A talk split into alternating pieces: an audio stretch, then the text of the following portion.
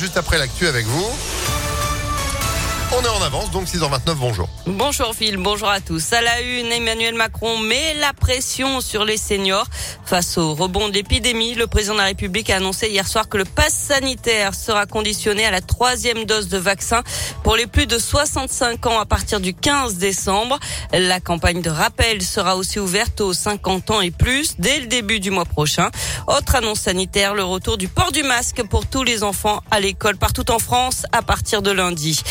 Macron est ensuite passé aux mesures économiques et sociales. Il repousse la réforme des retraites à 2022, soit après l'élection présidentielle. Et il veut relancer la construction des réacteurs nucléaires pour assurer l'indépendance énergétique de la France. Dans l'actualité également, au moins six établissements de santé du Rhône ont fermé des services faute de personnel. C'est ce qui ressort d'une enquête menée par France Asso Santé. Ils sont 34 dans toute la région.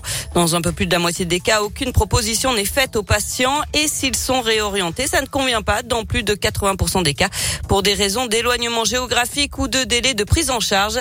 Les hôpitaux et les cliniques font face à une pénurie de personnel paramédicaux jamais vue. À Givor, la mobilisation continue pour rouvrir le service des urgences la nuit. Une pétition a recueilli près de 400 signatures. Une nouvelle manifestation est prévue vendredi 19 novembre devant l'hôpital. Selon la direction, il manquerait encore deux médecins pour que les urgences puissent rouvrir 24 heures sur 24. Une bonne nouvelle en Mayenne. L'adolescente de 17 ans disparue lundi après-midi pendant son footing a été retrouvée vivante hier à une dizaine de kilomètres de chez elle dans un kebab. Égratignée et choquée, elle a été prise en charge par les médecins. Une enquête pour enlèvement et séquestration a été ouverte. C'est une première en France. Aujourd'hui, c'est la journée contre la précarité énergétique. Une situation qui concerne 12 millions de Français. Certains n'ont pas les moyens financiers pour se chauffer correctement, surtout à l'approche de l'hiver. D'autres vivent dans des passoires thermiques avec des logements classés F ou G.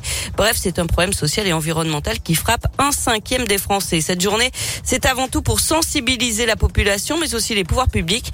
La Fondation Abbé Pierre, qui fait partie des organisateurs de l'événement, demande des procédures plus simples pour les ménages qui souhaitent rénover leur logement, mais surtout plus de subventions pour y parvenir. Écoutez euh, Vanessa Brossard, chargée de mission à l'agence régionale de la Fondation Abbé Pierre. Comment faire pour mobiliser ces subventions? De quel montant euh, on va pouvoir bénéficier? Faire face au reste à charge? Et puis surtout, nous, ce qu'on constate, c'est que les ménages les plus démunis, en fait, qui peuvent être propriétaires de leur logement, notamment dans certains territoires de notre région, des ménages dans le rural qui sont propriétaires occupants de maisons euh, mal isolées, dépourvues de ventilation, dépourvues de postes de chauffage adaptés. Pour ces propriétaires, il faut absolument augmenter la part de subvention parce qu'aujourd'hui, en fait, un propriétaire, il a des travaux qui vont aller euh, jusqu'à 50 000 euros pour une rénovation de sa passoire énergétique et s'il n'y a pas les aides en face, il pourra pas faire ses travaux en fait et il restera en difficulté.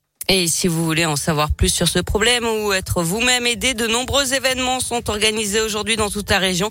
Une carte est disponible sur le site journéeprécaritéénergétique.fr. Du sport avec du foot féminin de la Ligue des Champions. Les Lyonnaises, leaders de leur groupe, affrontent les Allemandes du Bayern Munich euh, ce soir à 21h. Hier, le PSG a remporté son choc contre le Real Madrid 4 à 0.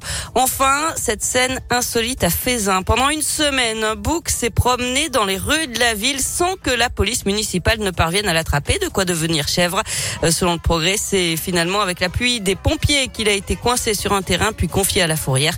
Le bouc se serait enfui d'un élevage présent sur le terrain d'accueil dédié aux gens du voyage.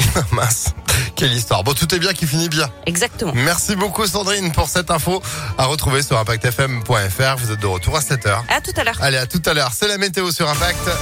Météolion.net